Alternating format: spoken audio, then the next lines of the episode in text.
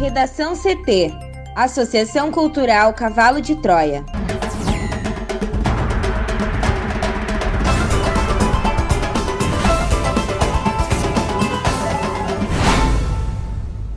Agora, no Redação CT. Concurso para agentes de saúde de Porto Alegre tem abstenção de 40%. Homem apontado como um dos operadores de esquema liderado por pastor Everaldo é preso em Porto Alegre. Operação da PF cumpre mais de 400 mandados de prisão contra a facção criminosa.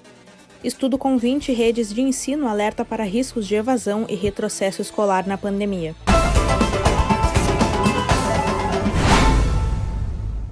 Eu sou a jornalista Amanda Hammermiller, este é o Redação CT da Associação Cultural Cavalo de Troia.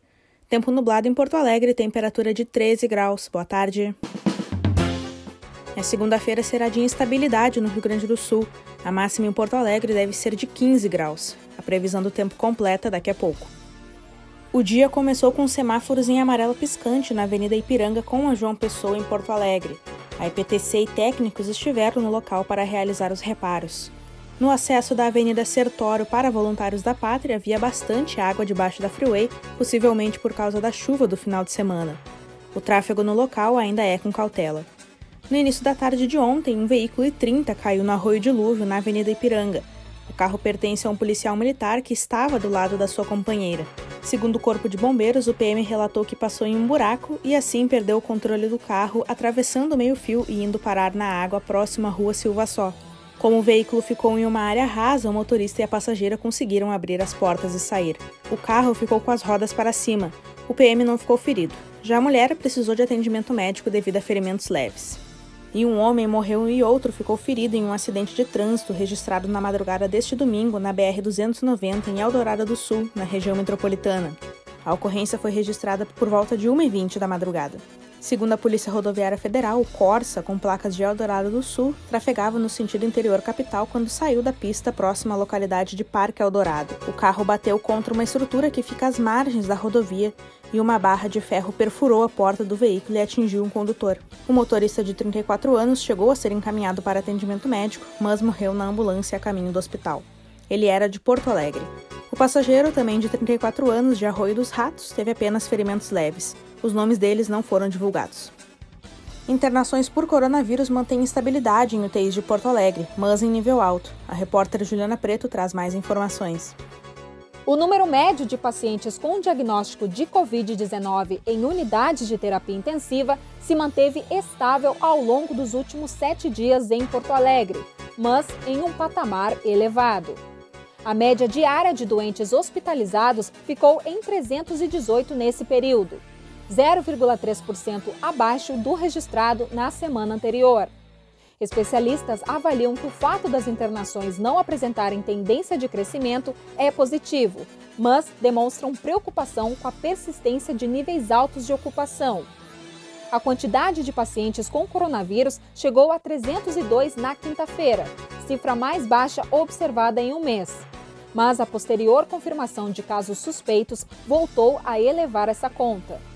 Nos dias seguintes, os registros ficaram em 327 na sexta, 325 no sábado e 327 na tarde deste domingo.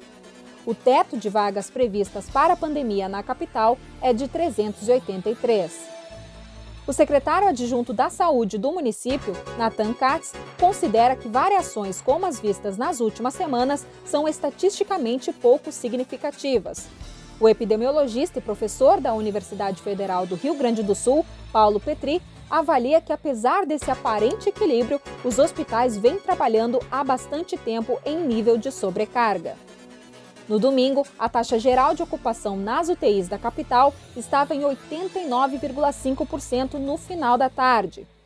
O infectologista do Hospital Conceição, André Luiz Machado da Silva, também valoriza o fato das internações terem interrompido uma escalada vista a partir de junho, mas teme o fato de que a quantidade de pessoas em estado grave está próxima da capacidade do sistema de saúde.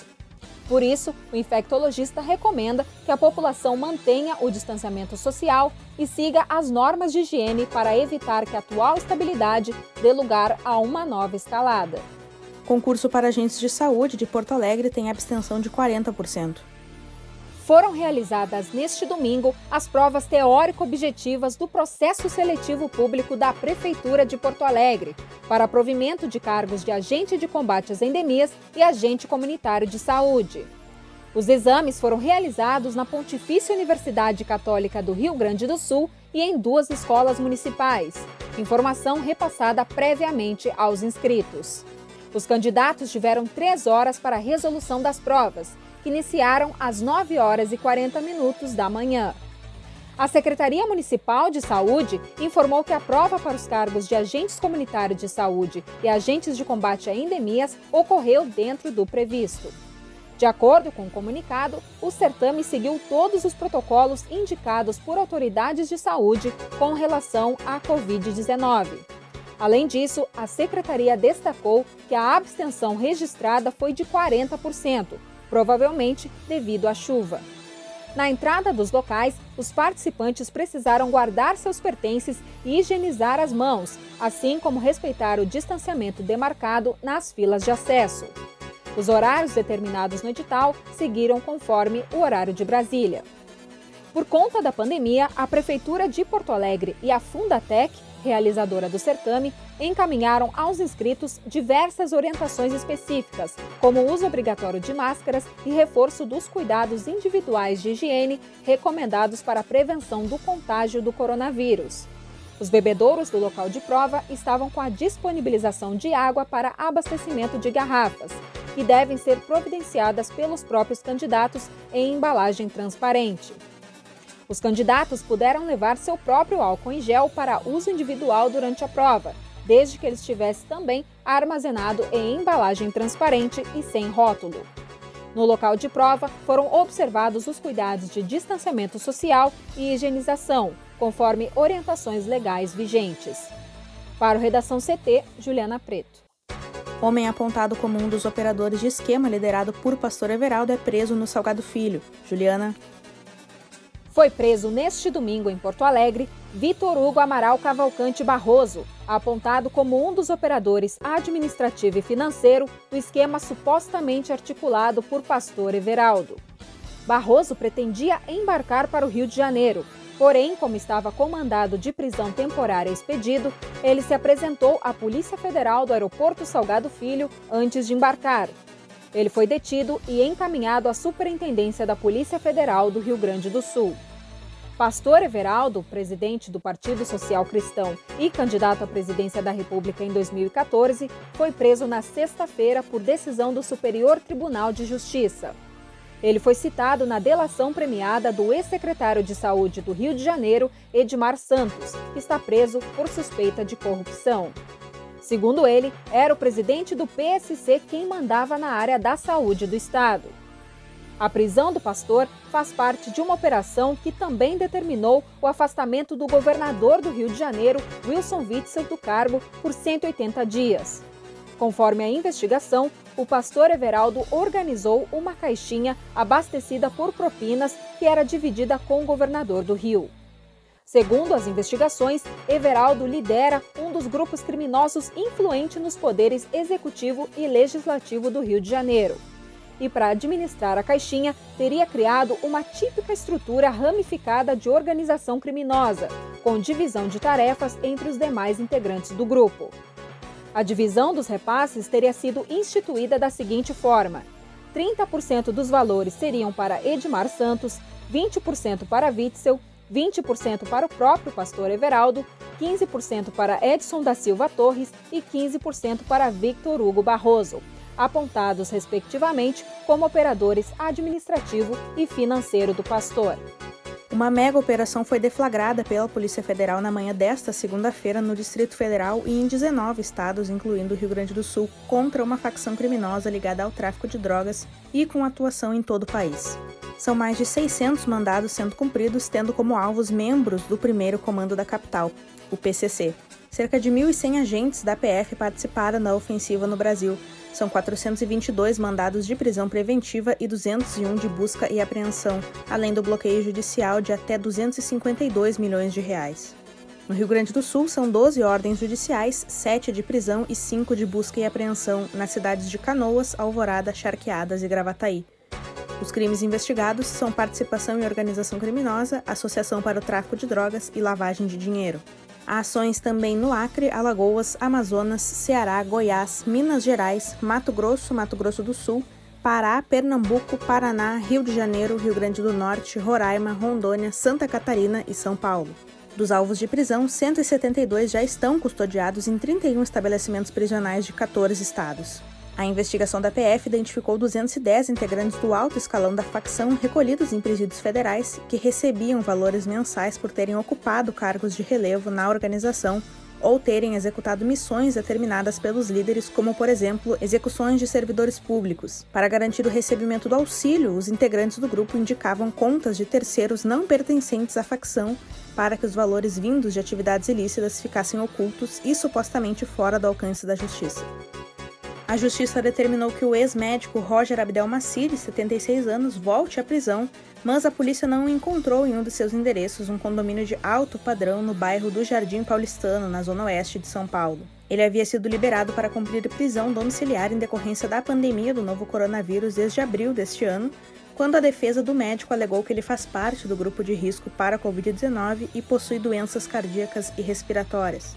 O Ministério Público, porém, não aceitou essa decisão e entrou com recurso. O Tribunal de Justiça de São Paulo aceitou o pedido do MPSP e agora deve ser expedido um novo mandado de prisão para cancelar a prisão domiciliar. Os desembargadores entenderam que a penitenciária de Tremembé está preparada para atender qualquer necessidade médica que ele venha a ter. Nessa penitenciária não foram registradas mortes pela Covid-19. Além disso, os desembargadores entenderam também que o benefício de cumprir a pena em regime domiciliar é direcionado aos presos que cumprem regime aberto e não fechado, como é o caso do ex-médico. Além disso, em outras ocasiões, ele também tentou fraudar exames médicos que atestavam más condições de saúde. Abdel Maci deve voltar para a mesma cela que ocupava antes de deixar a prisão.